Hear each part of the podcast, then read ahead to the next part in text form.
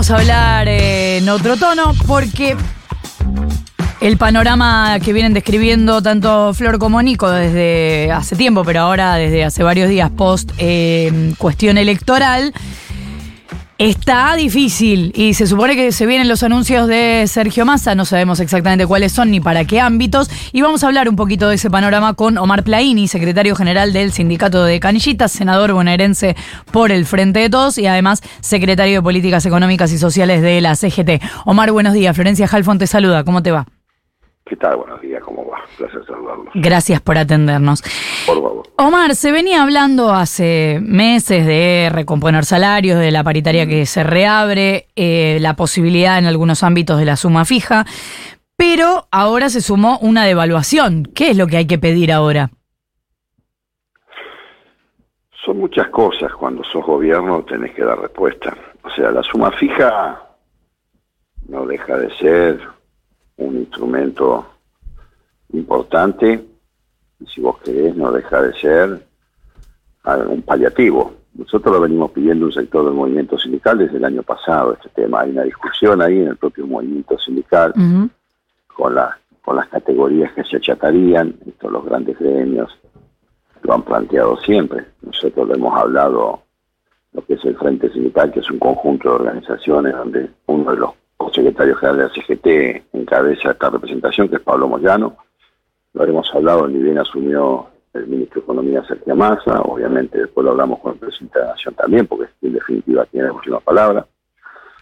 Pero vuelvo a repetir, eh, es necesario, sí, claro, porque es un paliativo importante, de la misma manera que ampliar eh, los trabajadores y trabajadoras que salgan del impuesto a la ganancia, o los trabajadores y trabajadoras están condicionados por la asignación familiar, por los eh, por este la polinómica que se tiene. Entonces son muchísimas cosas. Yo te diría es una batería de medidas siempre cuando sos gobierno. Por eso, si sos gobierno, tu mejor mensaje son los hechos.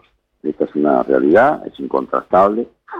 Y esperemos que ahora, este, con este nuevo acuerdo de las metas con el Fondo Monetario Internacional, este, se puede avanzar. Lo he dicho, se, lo dije desde siempre, pueden revisar los archivos de mis declaraciones. Cuando vos tenés el Fondo Monetario Internacional en cualquiera de nuestros países, tenés que co-gobernar con ellos. Co-gobernar con ellos significa que hay un sector muy grande de la sociedad que se va a ver perjudicada. Que no podés articular, no podés avanzar en un plan de desarrollo propio, nacional, donde el círculo virtuoso de la producción, el empleo, el salario, el consumo interno siempre se ve dificultado por estos acuerdos. Lamentablemente, dolorosamente, eh, el gobierno anterior introdujo nuevamente el Fondo Monetario Internacional, del cual nos habíamos desprendido, y aquí están las consecuencias. Ahora, claro, vos sos gobierno y tenés que dar respuesta, porque la sociedad mira eso y te pide eso, aunque vos no seas el responsable de haber traído al Fondo Monetario, que también ellos son corresponsables porque fue un préstamo más político Ahora, eh, Omar, en ese contexto, que el candidato sea el ministro de Economía, ¿es ah. hoy una buena noticia en el sentido de que también tiene en sus manos la posibilidad, con todo este contexto del que estás hablando, de tomar medidas, de ver si encuentra paliativos o es una mala noticia? No, yo creo que si lo mirás como dijiste vos en tu primera apreciación, es importante. Es lo que sucedió en nuestra fuerza.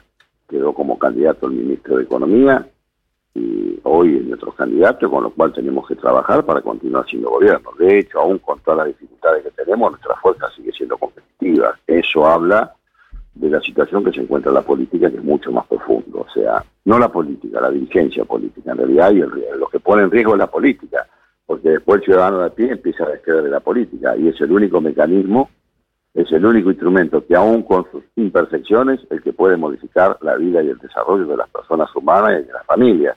Pero bueno, eh, de hecho, eh, la, no resolución de, todas estas cuestiones de las grandes fuerzas trajo como consecuencia la aparición de este grupo que se denomina Libertad Avanza y que la mayoría, la mayoría interpretamos, vemos, observamos que lo que ellos plantean es imposible de cristalizar, no lo decimos nosotros, lo dicen los propios este, eh, eh, militantes y adherentes con responsabilidad, estoy hablando, a lo que es el concepto neoliberal. Grandes este, este, referentes del mundo plantean que es imposible lo que plantea este hombre Milei, pero claro, él se está ofreciendo una salida. Después esa salida puede ser más que una salida, un problema mucho más grave, pero a eso hay que responderle. Cuando vos sos gobierno, como te dije, tus mejores mensajes no es la narrativa, sino son los hechos. Y allí tenemos que ir nosotros, ¿no? A resolver esto, o ahora, por lo menos, mostrarle una salida al conjunto de la sociedad argentina o a la mayoría del conjunto de la sociedad argentina cuando te quedan apenas, apenas 50 y pico de días. esto también no deja de ser una situación que hay que evaluar. Eh, Omar, ¿cómo te va? Nico Fiorentino te saluda. Envolviendo al, al, principio, cuando hablamos de, de suma fija, em, ¿se le puede poner una cifra a esa idea? Es muy difícil en un contexto inflacionario como este. ¿Cuál es la suma que vos le pondrías a un kilo de carne o al litro de leche? Es muy difícil. Porque los especuladores están al orden del día. En un capitalismo como este, especulativo eh, este, y financiero, ni siquiera es un capitalismo, hablo mundialmente, este productivo, donde la especulación está al orden del día. Lo único que parece que tuviera valor es el dinero por el dinero mismo. Lo demás este, es volátil.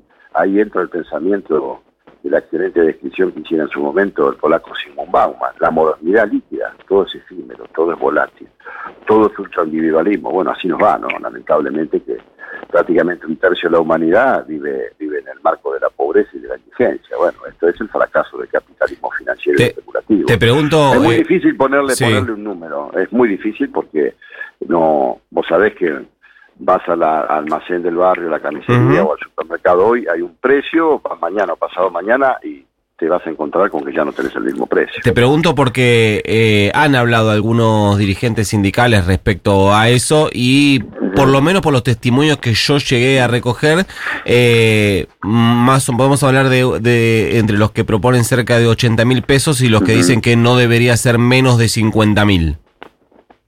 Mira, son cifras, yo me inclino siempre por, la, por el número más alto, por la situación que, está viviendo nuestro país, ¿viste? Después tenés que ver el contexto. Fíjate que hay asimetría entre los asalariados, este, no es lo mismo las actividades, una, actividad exportadora seguramente que el marco de esos trabajadores tiene un ingreso promedio que está por encima de esa actividad que no importa, que es una actividad quizás de servicio de comercio, y así podemos decir mucho más entre los trabajadores informales se agrava mucho más. Hoy en este mundo capitalista la laboralidad no se define ya por el modelo fordista, eh, taylorista, toyotista.